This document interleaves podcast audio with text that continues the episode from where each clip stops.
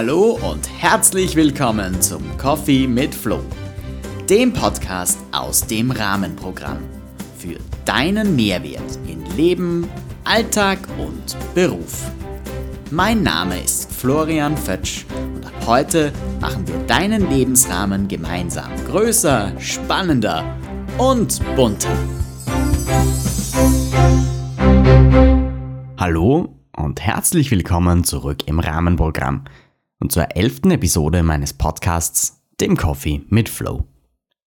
Schön, dich hier bei der neuen Episode dabei zu haben und danke, dass du mir deine Zeit schenkst und dich auch heute wieder auf ein paar neue Gedanken einlässt. Ruhig und still wird es langsam um uns herum und das Jahr 2021 neigt sich mittlerweile seinem Ende entgegen. Wenn du diese Episode am Erscheinungstag hörst, sind wir gerade mitten in der Adventzeit. Und diese ist ja angeblich die stillste Zeit des Jahres. Warum eigentlich? Also ich weiß nicht, wie du den Advent in den vergangenen Jahren erlebt hast, aber die Begriffe Stille oder gar Besinnlichkeit hm, würde ich mit dieser Phase vor Weihnachten definitiv nicht mehr assoziieren. Auch in diesem Jahr habe ich sie bisher im Außen auch nicht sehr still oder besinnlich wahrgenommen. Wenn ich mich so umblicke, dann tue ich das gerade mit sehr gemischten Gefühlen. Wir alle erleben gerade eine sehr herausfordernde Zeit, die jeder und jedem viel abverlangt. Vor allem kostet sie uns viel Energie und Kraft. Es fühlt sich eher an, als würden wir uns immer mehr von dieser Besinnlichkeit, die wir uns alle wünschen und auf die wir uns von Jahr zu Jahr doch immer wieder freuen, entfernen. Statt Ruhe gibt es Hektik und immer mehr Menschen, die sich von dem Trubel mitreißen lassen, um einer Idealvorstellung eines harmonischen, schönen und besinnlichen Weihnachtsfestes so nah wie möglich zu kommen und möglicherweise am 24.12. auch wieder ein bisschen enttäuscht werden. Doch warum gelingt uns diese weihnachtliche Punktlandung immer schwerer? Und was macht die stillste Zeit eher zu einer besinnungslosen, denn zu einer besinnlichen Zeit? Diesen Fragen möchte ich in der aktuellen Episode auf den Grund gehen und dir ein paar Gedanken zum Thema Besinnlichkeit und Achtsamkeit mit auf den Weg geben, die dir möglicherweise helfen können, der Ruhe und Stille in deinem Alltag den Rahmen zu geben, den sie brauchen. Ja, vielleicht sogar das ganze Jahr und nicht nur jetzt im Advent und vor Weihnachten.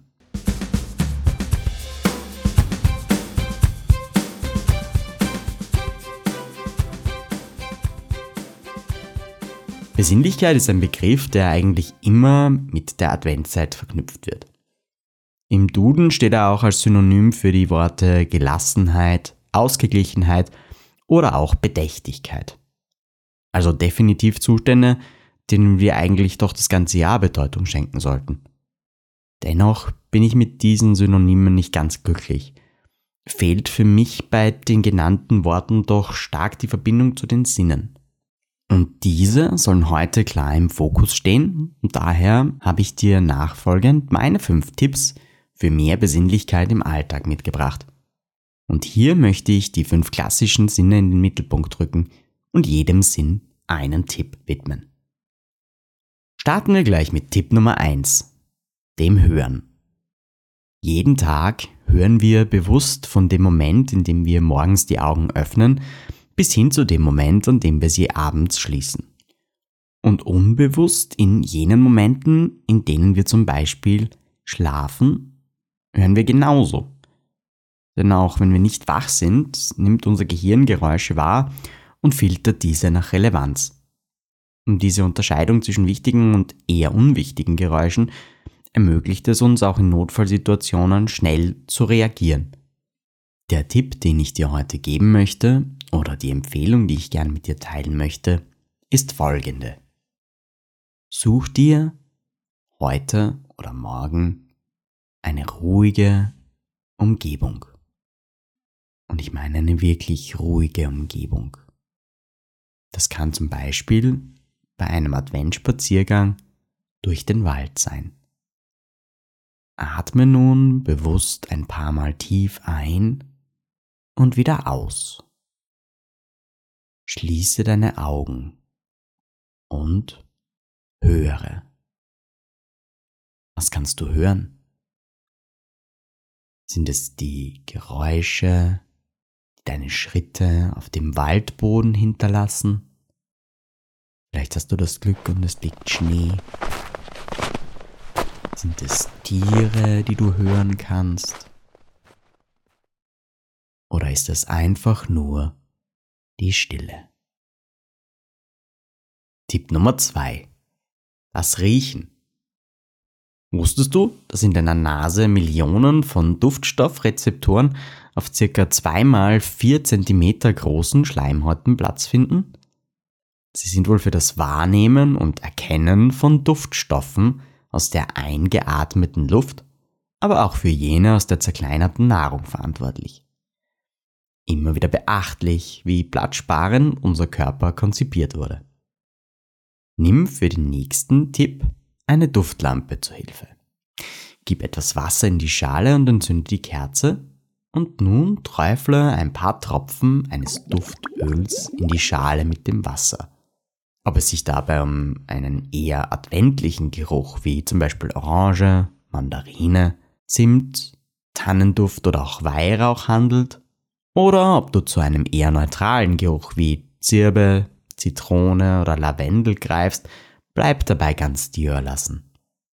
Nimm einfach nur wahr, was das Einatmen des Duftes durch die Nase in dir auslöst und lass den Duft in dir wirken. Tipp Nummer 3. Das Schmecken. Über Geschmack lässt sich bekanntlich ja streiten. Du kennst den Spruch. Aber weißt du eigentlich auch, in wie viele Geschmacksregionen unsere Zunge eingeteilt ist? Fünf. Ganz genau. Nein, nicht vier. Denn neben sauer, süß, bitter und salzig ist Umami die fünfte Geschmacksrichtung, in die wir Geschmäcker einteilen können. Während wir die ersten vier recht einfach kategorisieren und einem bekannten Lebensmittel zuschreiben können, klingt Umami zuerst einmal wie die Beilage, die wir beim Asiaten dazu bestellen. Und so ganz abwegig ist dieser Gedanke auch nicht. Denn das Wort Umami kommt aus dem Japanischen und bedeutet übersetzt so viel wie Schmackhaftigkeit und kann allem Herzhaften, Intensiven oder Bekannten zugeschrieben werden. Wenn du das nächste Mal also ein Stück Parmesan isst oder herzhaft in eine Tomate beißt, dann denk an Umami.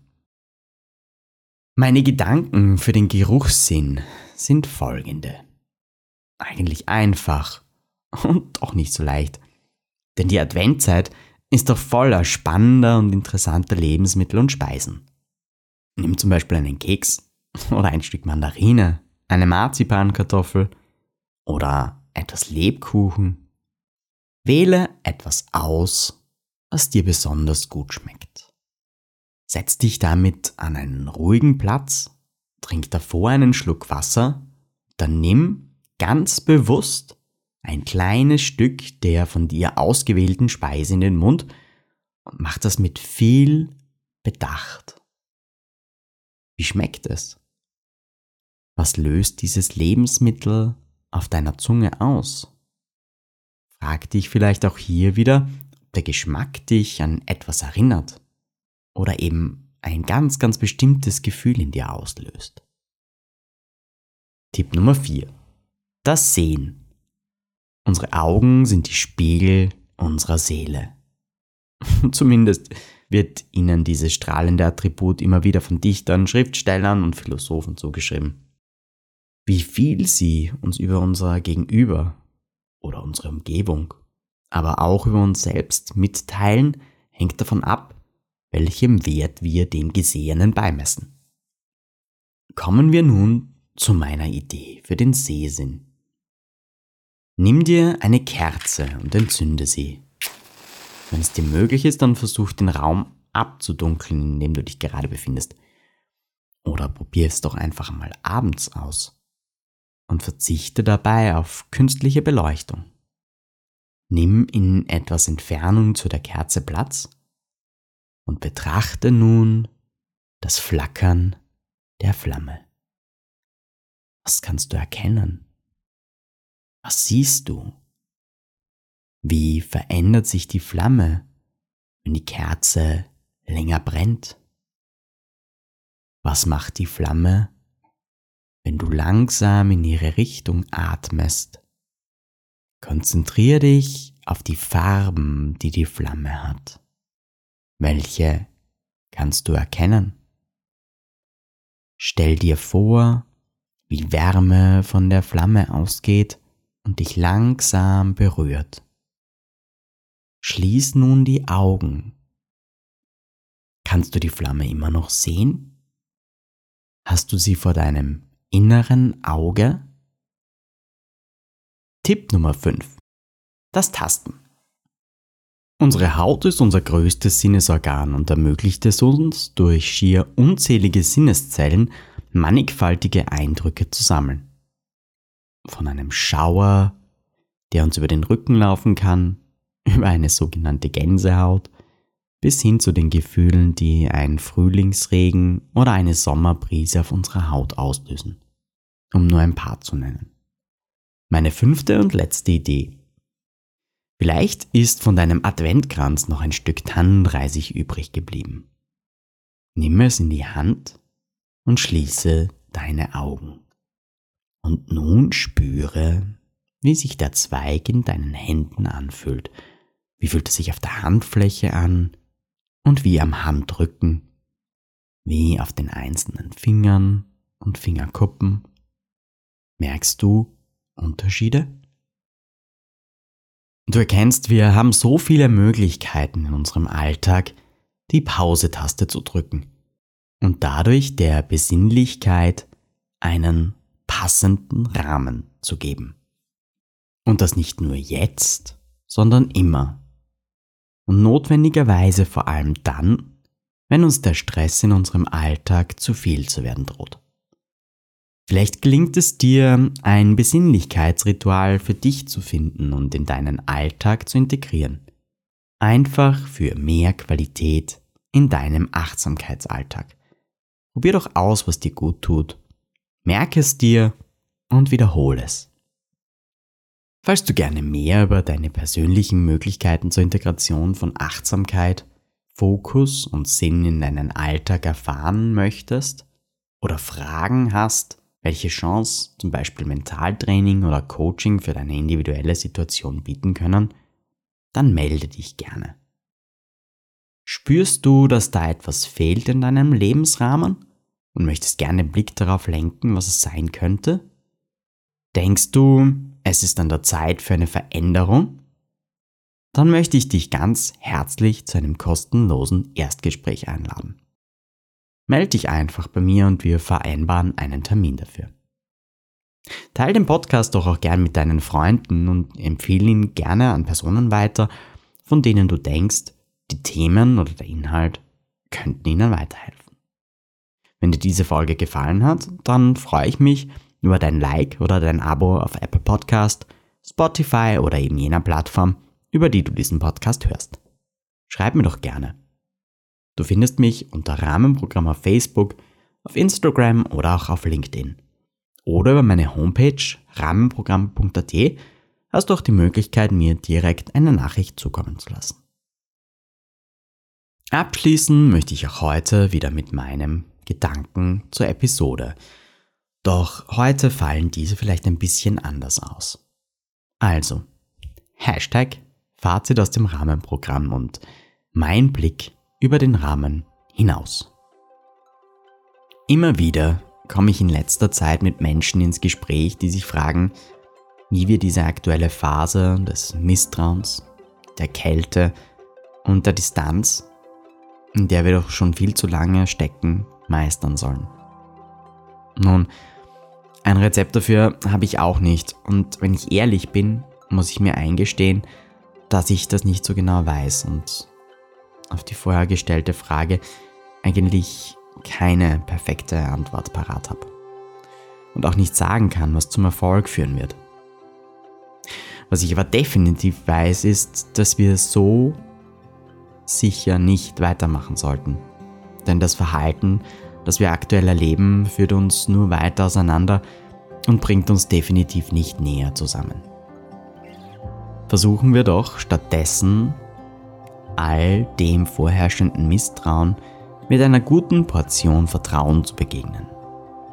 Nehmen wir Ängste wahr und vor allem nehmen wir sie ernst. Übernehmen wir wieder Verantwortung für andere. Schütten wir soziale Gräben zu und überwinden wir die aufgebaute Distanz mit einem ehrlichen Lächeln. Martin Luther King, der US-amerikanische Pastor und Bürgerrechtler, hat gesagt, Mach den ersten Schritt im Vertrauen. Brauchst nicht den ganzen Weg zu sehen. Mach einfach den ersten Schritt. Mein Gedanke dazu ist folgender. Aus meiner Sicht gibt es kein Argument, um nicht heute lächelnd den einen entscheidenden ersten Schritt aufeinander zuzumachen. In diesem Sinne wünsche ich dir eine kraftvolle, achtsame und reflektierte Adventzeit voller Momente der Ruhe und Besinnlichkeit.